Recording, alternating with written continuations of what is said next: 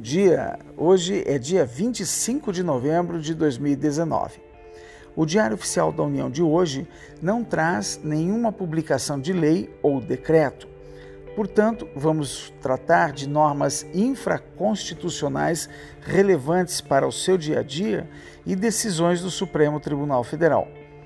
Há duas decisões importantes publicadas hoje em relação à administração pública.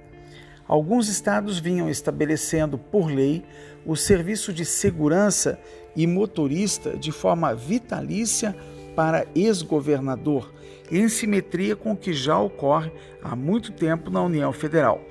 O Supremo Tribunal Federal, legislando sobre a matéria, decidiu que é possível atribuir esses serviços, mas limitado ao mandato subsequente.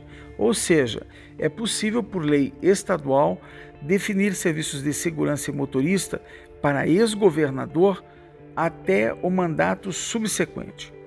Esse é o teor da ação direta de inconstitucionalidade número 5346, publicada hoje no Diário Oficial da União. Também outra decisão importante do Supremo Tribunal Federal foi a ação direta de inconstitucionalidade 5752. Em relação ao estado de Santa Catarina, respondendo à ação impetrada pela Associação Nacional dos Servidores do Ministério Público, o Supremo Tribunal Federal decidiu que é lícito o estágio mesmo de aluno já formado em direito, desde que esteja regularmente matriculado em curso de pós-graduação. Considerou o Supremo Tribunal Federal que ensino superior abrange pós-graduação e mesmo o aluno já formado em direito tem direito de participar do programa de residência jurídica instituído por aquele Ministério Público.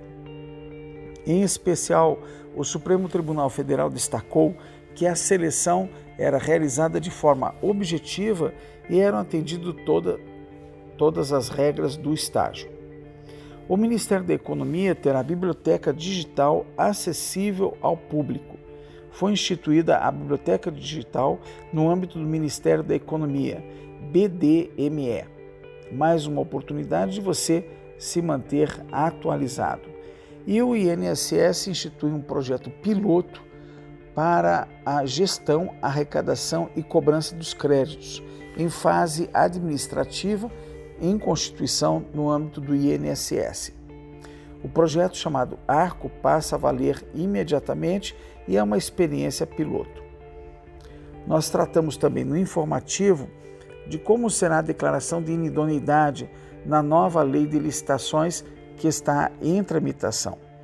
A novidade é que o legislador passou a definir que não poderá ser contratado aquele que estiver impedido de participar de licitação ou contratos com a administração pública, abrangendo, por exemplo, as restrições que já existem na lei de improbidade.